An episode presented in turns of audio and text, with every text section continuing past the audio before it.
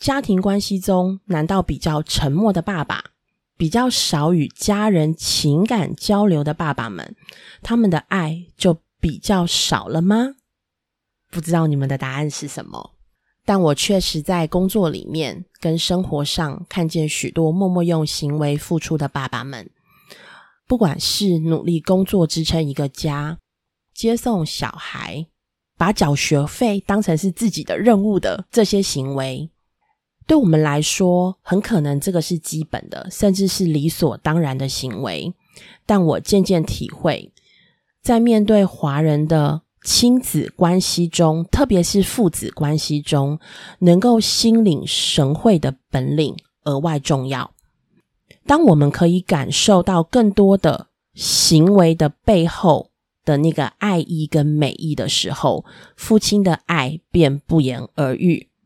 举个例子来说，一个父亲常常的接送小孩，这个接送小孩的背后，除了要确保孩子的安全之外，这个也是一个父亲对于孩子的爱。当这个孩子能够体会到的时候，爸爸的爱不就不言而喻了吗？